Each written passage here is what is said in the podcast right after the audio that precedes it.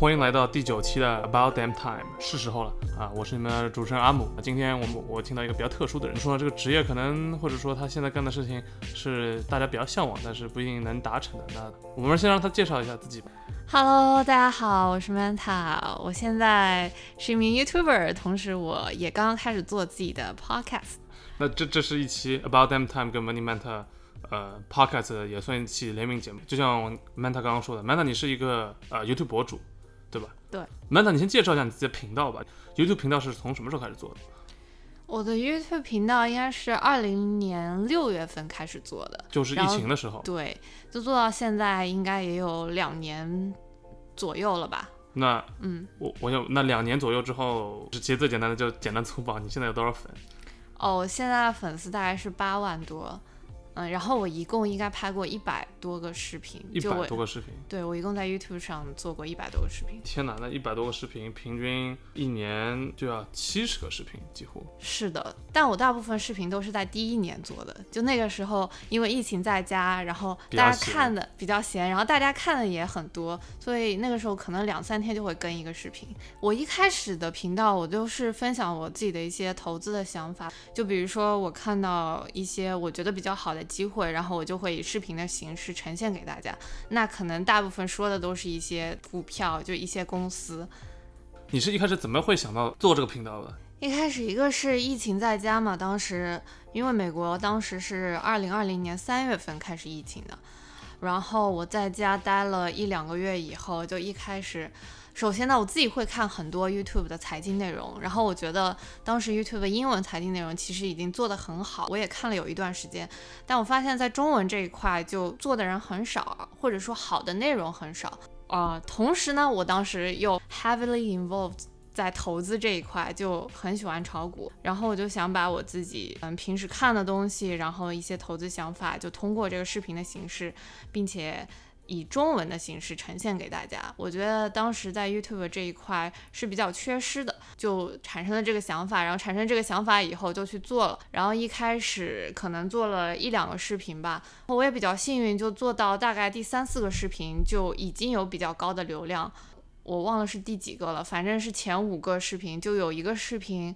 一个是可能封面嗯选的比较好，然后第二个标题呃取的比较好，第三个优势我在视频里面说了一句，我当时觉得可能给我后期视频都带来很多流量，就说呃请大家给我这个小透明 UP 主一点关注，让大家给我点赞。啊，然后所以这是你那个视频就封面火了上的吗？没有没有，是在视频中间我说了这么一句话，然后啊就你你为什么知道？是因为你去后面看流量的时候，你说那句话的时候，就是大家 view 会比较高吗？还是说？没有，因为可能我之前几个视频没有这么说，然后那个视频就特别火，然后几个因素加在一起，就可能收到了 YouTube 当时算法的推荐，然后这个视频就受到了很多关注。嗯，我想问，为什么是 YouTube 啊？你当时没有考虑过别的形式吗？比如说，因为你毕竟是中文的内容嘛，你没有想过，呃，从短视频呃抖音、快手，或者说你没有想过，嗯，微博、小红书？嗯有几点考虑吧，一个是我做的视频的内容形式，你财经要做分析，其实背后你要说的东西比较多。以短视频的形式，可能三十秒你没有办法把我整个逻辑跟大家讲清楚。然后第二个是我刚刚也说了，因为我自己看 YouTube 接触的比较多，然后我大概知道 YouTube 它背后这个运作的算法机制大概是怎么样，我之前有看过，然后我又知道说 YouTube 应该是所有平台当中给的广告费是最多的。哦，所以从你最后流量变现的角度来说，其实 YouTube 是，嗯，可以说是比国内的一些平台要好的。然后当时后来我也有尝试在 B 站发一些视频，嗯，但是短视频我没有考虑过。那这边我能不能为就是听众朋友们问一句话，就是你们有什么提高流量的小妙招，或者是提高算法推荐的小妙招？哦，就 YouTube 这个平台来说，嗯，它会关注你的点有很多，一个首先肯定是点赞量，然后第二个是它你的完播率，然后第三个是你的评论量和你这个博主跟你评论之间的互动，他关注的维度比较多吧。如果一开始你想去发展你的频道，就是要在这些维度你要去关注，怎么样去提高大家跟你这个视频的 engagement，怎么样去让大家在你下面评论。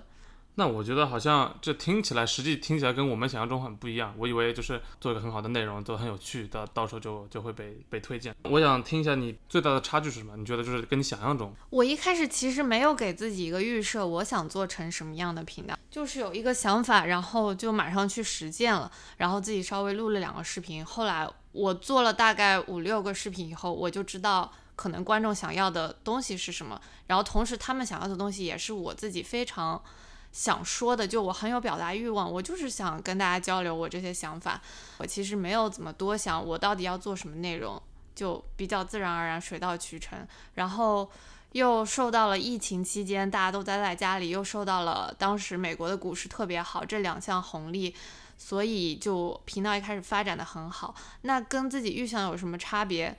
预想的差别可能是没有想到会一下子受到很多关注吧。嗯，就一切来的都非常顺利，这可能是跟预想的差别。当然，还有做视频，你要放进去的时间是比自己想的多的。因为如果你啊，单单算这个 YouTube 给你的广告费，然后你再算上你自己每个视频要制作的时间，其实这个时薪算下来是很少的。就你单靠广告费，基本上是没有什么钱拿的。就是对博主来说，很多博主可能我一开始要做很多个很多个视频，我都不知道有能不能受到关注，或者后期我会怎么发展。就大部分博主都是用爱发电的，我觉得就像我们 podcast 一样，就是用爱发电。对，是的确是这样的。我我还是很好奇，就是这纯粹是以一个路人或粉丝的角度，那你就是你看到就一切如此之顺，你跟我描述一下你心中有什么？就是你的心情变化是如何的？就是从一个路人到后面开始哦，可能有巨多人呃关注你、回复你、评论你。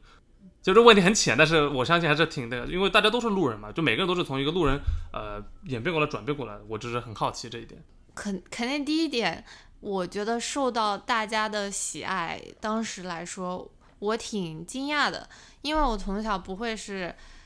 被人夸很漂亮或者是什么。嗯，你性格好好啊，你笑容很好看，什么就，嗯，可能你朋友会说，但你不会跟完一个完全的陌生人来这样子表扬你。然后，但是在 YouTube 上，你会收到很多陌生人对你的喜爱，我觉得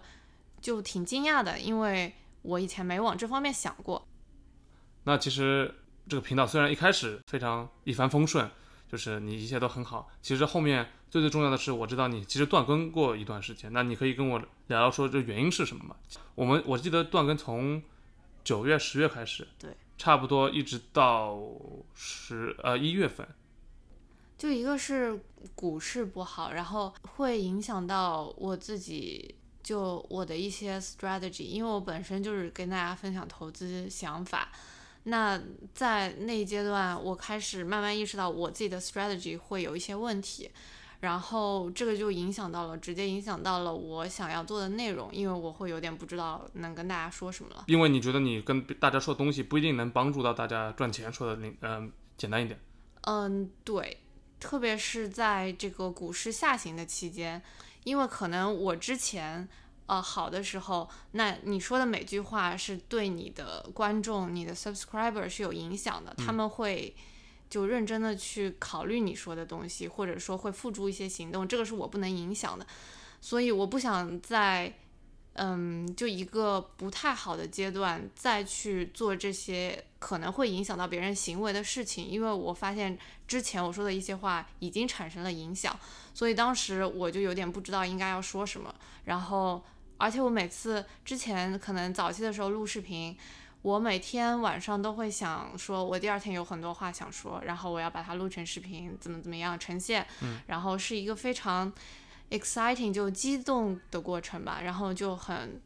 自己也很兴奋。然后，但是在到达某一个点的时候，你突然就有点不知道怎么跟观众交流了。就有人喜欢你，肯定有人也不喜欢你嘛。哎，这这方面是我们想听的，你继续说。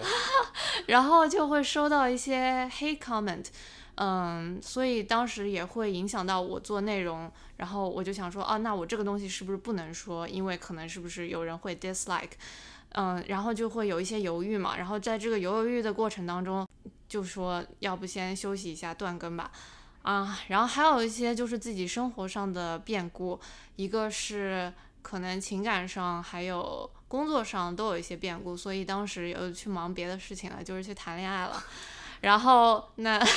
本来你可能每天在家就是呃看股票，然后做视频，然后这个生活就非常的规律，然后也没有人会来嗯跟你就占用你的时间。但如果你要去跟别人 social，或者说你要 devote 一些 time 给别人的话，那你肯定做视频的时间就没有这么多了。所以也有自己生活上的一些原因，就导致了当时断更吧。但我理解这个也是必不可少，你也不可能说呃所有的 content creator 一辈子就是呃疯狂的讲内容、做内容、编辑内容和发内容，对吧？他也是呃也是一个大家都是个活生生的人，都有自己的啊事情要做。那从这几个月的断更中，你觉得你学到了什么？或者说对这次挫折中，你觉得你对频道未来的发展中有什么想法吗？嗯，开开始做这个频道的时候，有点头脑太发热了，就是想到什么就会说什么，然后。有一点点太真实的呈现了，就是我不太会去想我接下来这个频道我要怎么发展，我只是把我当时的想法就全盘的做成了视频，然后所以到达某一阶段的时候，我会想说，哦，之前这个东西其实好像长期是不 work，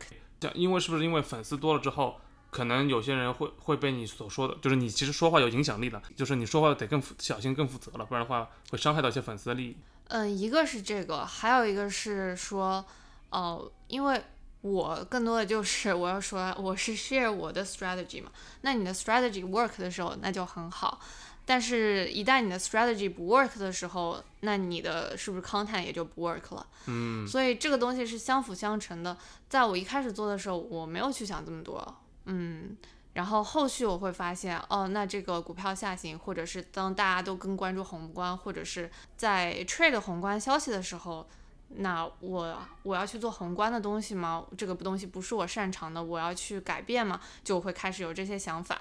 所以这也是当时断更的另外一个原因之一。后面你就开始跟了嘛，对吧？现在现在跟了嘛，所以呃，现在开始跟和之前相比，你觉得你思路或者方向上是有区别的吗？我觉得这个开始更新也有好几个原因，一个是，嗯，我还是想把我自己的一些 research，就我每天做的事情，给它以视频或者别的形式沉淀下来。那它可以是写文章，可以是做 podcast，可以是做视频，就是我想把我现在做的事情，因为我觉得它还是有价值的，我想把这个价值以某个形式沉淀下来。那第二个是。我在经历了这么多以后，我觉得在整个过程当中非常非常有价值的一件事，就是认识到了很多还是对投资非常有热情，然后可以我们一起聊投资，然后就很有见解的小伙伴。所以从这个角度上来说，就是这也是这个频道带给我更大的价值。所以我希望说以后继续这个频道的话，我还是想从这边汲取更多的价值，就认识更多的人，就是认认识更多志同道合的人。就是跟你想法或者说爱好或者兴趣相近，或者投资理念相近的一一些人。嗯，对，我觉得，嗯，就就你喜欢投资，其实跟你喜欢鞋是一样的。你也希望有人，你有一个想法、一个 idea 的时候，有人可以非常兴奋的跟你讨论。他也研究过这个公司，你们俩可以迸发出一些火花，或者是就算这些人观众也好，或者我认识的。对投资感兴趣的小伙伴也好，他们对你的理论不同意，他们从他们的角度给你告诉你他们为什么不同意，其实也是一个非常有价值的事情。嗯，如果我们再来一次，回到二零二零年六月份，你会做一些？跟当时不一样的一些结果吗，呃的选择吗，或者说你还是有同样的 opportunity，你会去做哪些改变呢？我觉得如果说回到当时，会不会做出不一样的选择，这很难说，因为是你不可能回到当时。哎，我就是这个意思，并不是说对，就是说你会做什么？你说如果用现在的 mentality 回到当时吗？不是说你能赚多少钱，或者说股票怎么样，我只说单纯从这个频道来说，你会做什么改变？我反而觉得，如果用现在的 mentality 回到当时，可能并不会像现在做的这么火，并不会像当时做的那么火，因为当时你什么都不知道，然后就是初生牛犊不怕虎，对，就是纯热情驱动。然后现在再回到，就会有很多顾虑。我我想知道，就是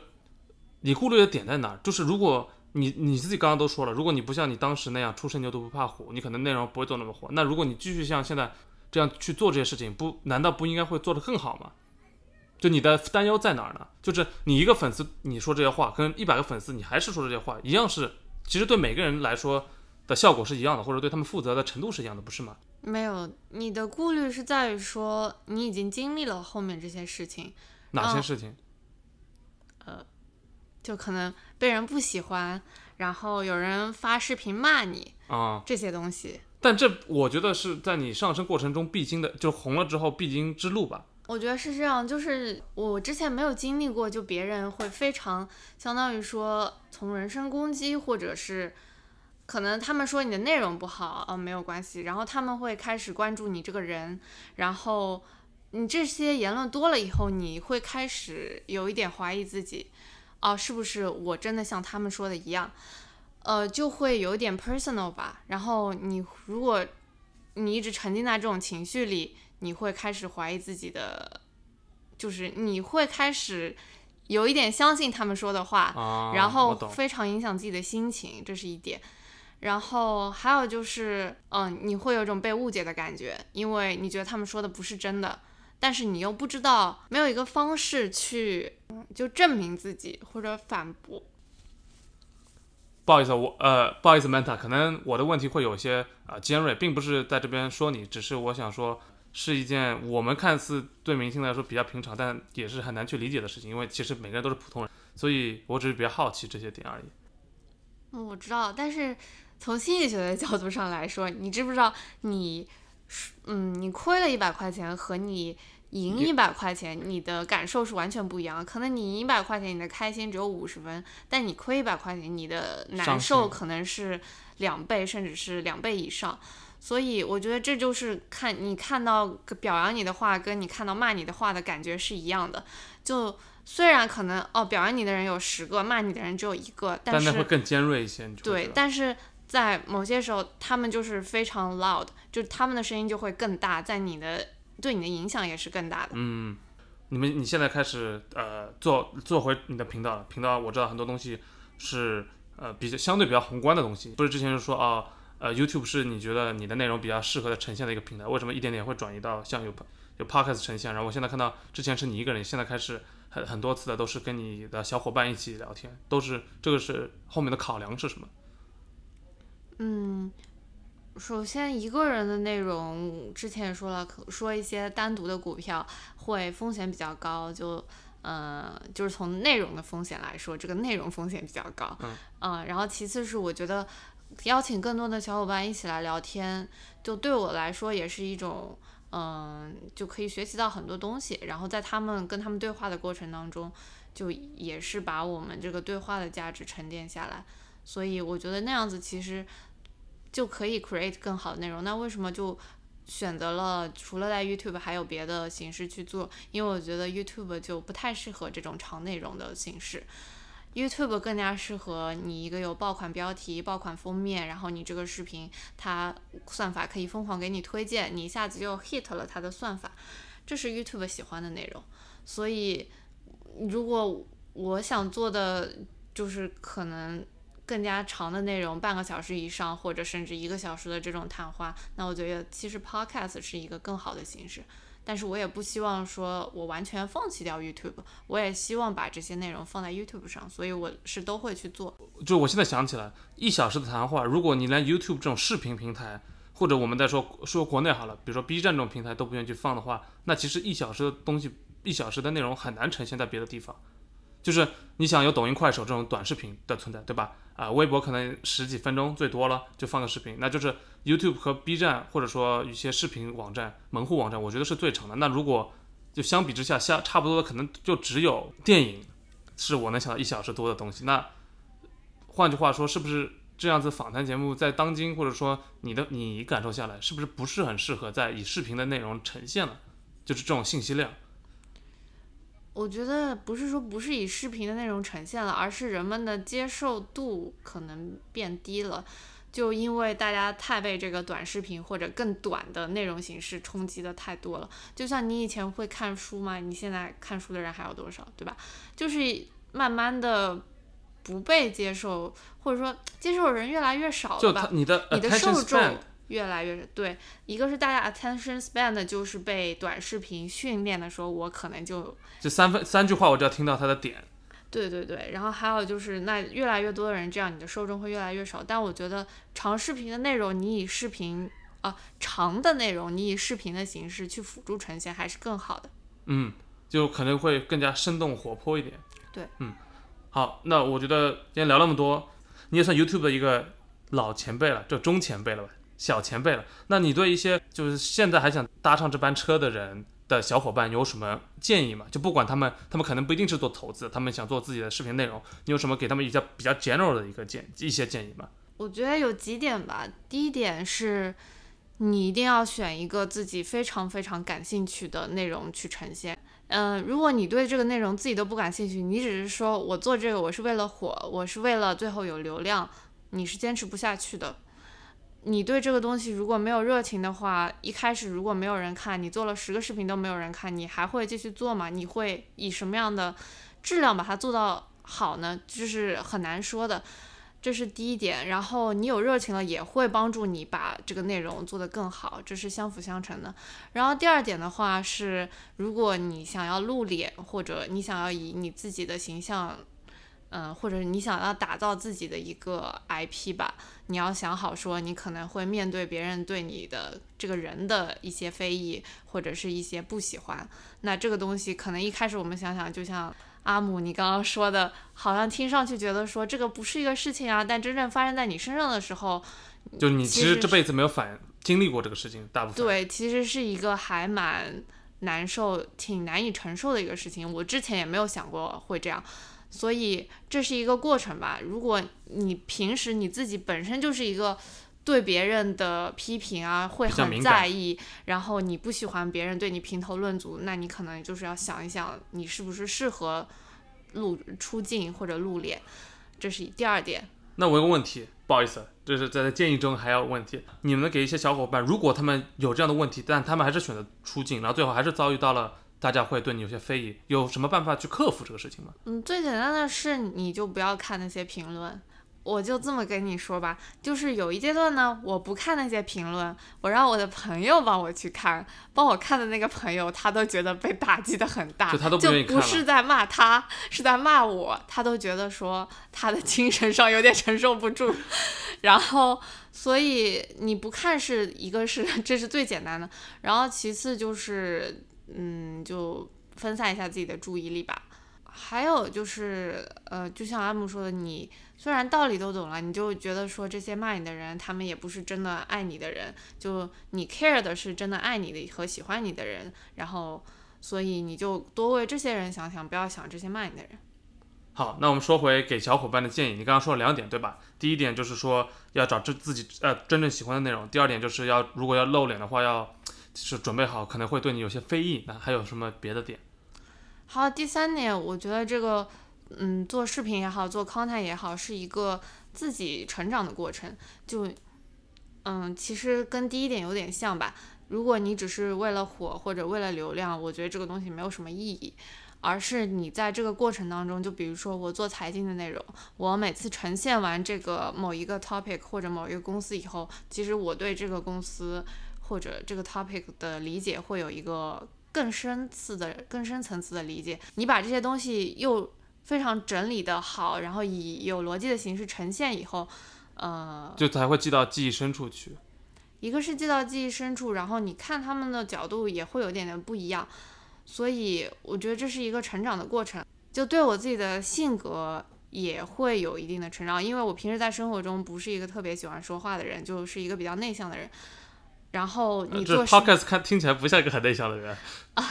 然后你做视频的话，需要你，嗯、以非常热情的音调、非常热情的表情像，现在这样吗？对，然后去给观众呈现。这对我来说也是一个比较大的挑战，因为我之前在学校里，可能我上一些什么 public speaking 的课，然后老师都会说 you have a very plain tone，就是你的声音的语气非常非常的平。如果你这样子做 public speaking 是不行的，你做 presentation 是不行的。所以这整个做视频也是对我有一个公共演讲方面的一些对公共提升演讲方面的提升。嗯，嗯，所以我觉得大家就是可以也往这方面考虑一下，怎么样在做视频的过程当中是对自己个人的一个提升和成长。最后，最后还有一点，就 Elon Musk 之前说过，很多做金融的人，他们看事物是非常的 zero sum，就是零和。他们觉得说，要不就是你赢，要不就是我赢。就是要么就是对，要么就是错，意思是差不多吗？嗯，不是说要么就是对，要么就是错。就是他举的例子是，有一块饼，然后这块饼要么就是我吃，要么就是你吃。我吃到了，你就吃不到。但他觉得不是这样，他觉得。所有东西，这个饼是会越来越大的，就市场会越来越大的，市场会越来越大。然后不仅仅是市场，是所有东西。就我觉得，像做视频，然后做内容也好，你分享的这个过程，可能一开始你觉得你什么都得不到，我为什么要贡献这么多内容给你？我为什么要把我自己啊花了几个小时的 research，以十几分钟的形式呈现给你？我可以得到什么？我花了这么多时间，我也没有赚到钱，对吗？但其实你在做这些东西的过程当中。到达某一个节点的时候，你就会发现 money will come to you，不仅仅是钱，还有很多的机会。然后别人看到你这个东西的价值，别人是怎么，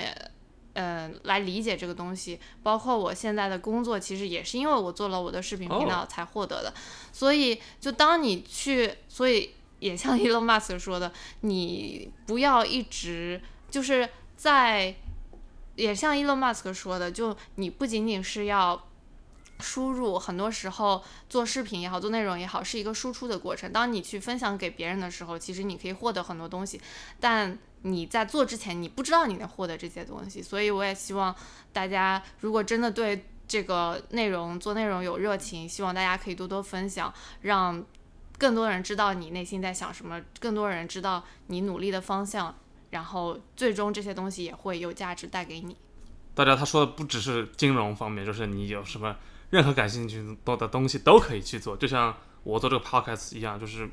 都是一个热爱的形式去呈现的。我也一分钱没有赚到，对吧？但是，呃，这不不会打击我的热情啊。我觉得记录下来，就像你说了，就这这点我可能还是有一点点发言权，就是说记录下来还是一定是有它的意义的。这个意义不管是对别人说难听点，说到底，记录下来对你自己也是有意义的。这种叫这种今天能请到 Manta 来，或者说前几天有 Leo 有 LCL 来，其实。都是我认同的人，那我们中间产生的共鸣一定是有它存在的价值在哪里？可能现阶段或者说初始阶段你找不到。那 Manda 可能比较幸运，在初始阶段就是一个是被流量推了，第二个就是确实大势也比较好，然后他自己也比较努力。然后其实我们想说的就是不要气馁，就是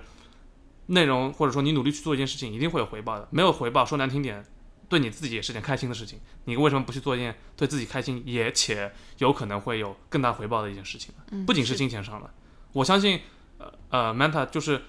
呃，除了金钱上面，可能在别的方面，不管就像你说的，呃，工作机会上交到别的更有价值的朋友，上，能给你创造的价值，啊，我不说财富价值，肯定是远高于它本身来来自收入，是不是？嗯，是的。但是你没有这些之前所做做的努力，就是没才不会有这些价值的出出现。嗯嗯，那这个我觉得今天如果。大家听到这边，或者说，哎，我今天我会在这个点特别 mark 一下，就是说，今天如果大家全部跳过去或者没有听，一个今这个点一定要听到，就是这点才是我们今天讨论 podcast 最重要的一个一个精髓所在吧。聊那么多，你对你未来整个频道，或者说现在有了视频形式，有了音频形式，你还有别的方面的一些展望吗？想想五年后 Money Man 的频道是什么样子？我其实没有太多想到我的频道是什么样子，但我会把我的频道跟我个人的这个投资的成长。路程会绑得比较紧，就是我每做完一个公司的 research 或者每研究完一个行业，那我把它放到我的视频或者 podcast 里。那我想的是说，如果我坚持去这么做，那三年以后我在这个投资方面的积累是，它这个 learning curve 是就到一个很高的点。我是想到的是这个。所以你的意思是说，这些东西对你来说是一个，呃，这个频道是记录你生活成啊，记录你投资成长的一个地方，可以这样说吗？是吧？它是可以说从侧面来鞭策我去做更深入的研究，或者让我以一个更加嗯有有计划的去把这些研究做好，然后以更好的形式呈现，然后再把这些价值，我觉得这些是有价值的东西，然后传递到嗯观众或者别人那边。所以这是一个我觉得是一个共赢的过程。Manda 说了点，他说哦。把我当我呈现的时候，等于我脑子里面过一遍，不仅印象深刻，我会更有逻辑把这些东西说出来。这就跟小小时候老师问你说，哎呀，你学会了这样技能或者学会了这个公式，到底会不会？你去教教你的同学，你真的你能当老师的时候，你才会真的学到你的心里，因为自己会和去教别人是两码事，教别人你自己必须完全知道才能去去把这个信息给传递给别人。嗯，就是这样，就是这样。那其实今天我们也聊了很久，呃，聊了聊 Money Man 的投资频道从啊、一开始是怎么啊、发展起来的，然后呃巅峰的时候是怎么样的。最重要的是他从中呃挫折中学到了什么和怎么去呃去面对这个事情的。这个其实是我觉得这这是我想做这期播客的初衷，因为我觉得这种挫折其实正常人是体会不到。就像说，哎，明星看似不就不好意思你。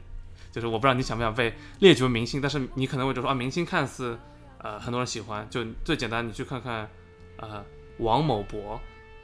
有那么多人喜欢他，一定有很多人骂他。其实这种精神上的压力其实是大家也不可比拟的。不过谢谢今天 Money Man 他来，然后跟我们讨论了，分享了分享自己的这个心路历程。我相信如果有朋友听到这期 Podcast，然后也想去做跟呃媒体、跟自媒体，或者说想去自己创一个。某个平台上面的频道的话，也会给你们一点建议。这样，那很高兴 Mandy Man 这天过来，希望以后我们可以多多合作。这次是聊了聊你的呃心路历程，下次可以聊聊，嗯，你擅长公司的一些点，或者说有意思的一些公司，我们我也非常欢迎，就是以一个角度去跟跟大家去听一听，不一定说构成给大家的投资建议，但可能大家听了会说，哦，原来某些公司是这样的，或者说现在。呃，某些公司会发展到这个历程。那因为也至少 Manta 知道，我个人对投资不能说一窍不通，但是肯定是不是很懂的。那作为一个路人或者说呃观众吧，去学习一些新的知识，就像上一期 Leo 跟我们来聊聊旅游，其实我才知道哦，原来我自己那么不懂旅游，我以为出去玩玩就是旅游，还有原来差距那么大。那一样，我们希望 Money Manta 可以多回来，去跟我们领略一些不同的 不同的行业吧。好呀，也特别感谢阿姆鲁邀请我上这期 podcast。你觉得还有什么问题没问吗？我没，我不觉得有问题没问，但是我在这边 Money Manta 再给你个机会，你可以再给自己的频道 both，呃，你的 YouTube 和别的上面再打个广告吧。嗯，好，嗯，大家可以到 YouTube 上搜索 Money Manta 的投资频道，Money 就是钱，Manta 就是刘魔星的那个歌，就是魔鬼鱼 Money Manta，没错。投资频道，然后在 Podcast 就大家自己喜爱的 Podcast 频道都可以搜索到我的 Podcast，比如说小宇宙、Apple Podcast、Spotify、Google Podcast 都可以。OK，那今天我们就聊到这边，非常谢谢 Money Man 他今天过来，然后 Stay tuned，我相信我们一定会有很多很多的合作。那今天就先聊到这边了，OK，拜拜，拜拜。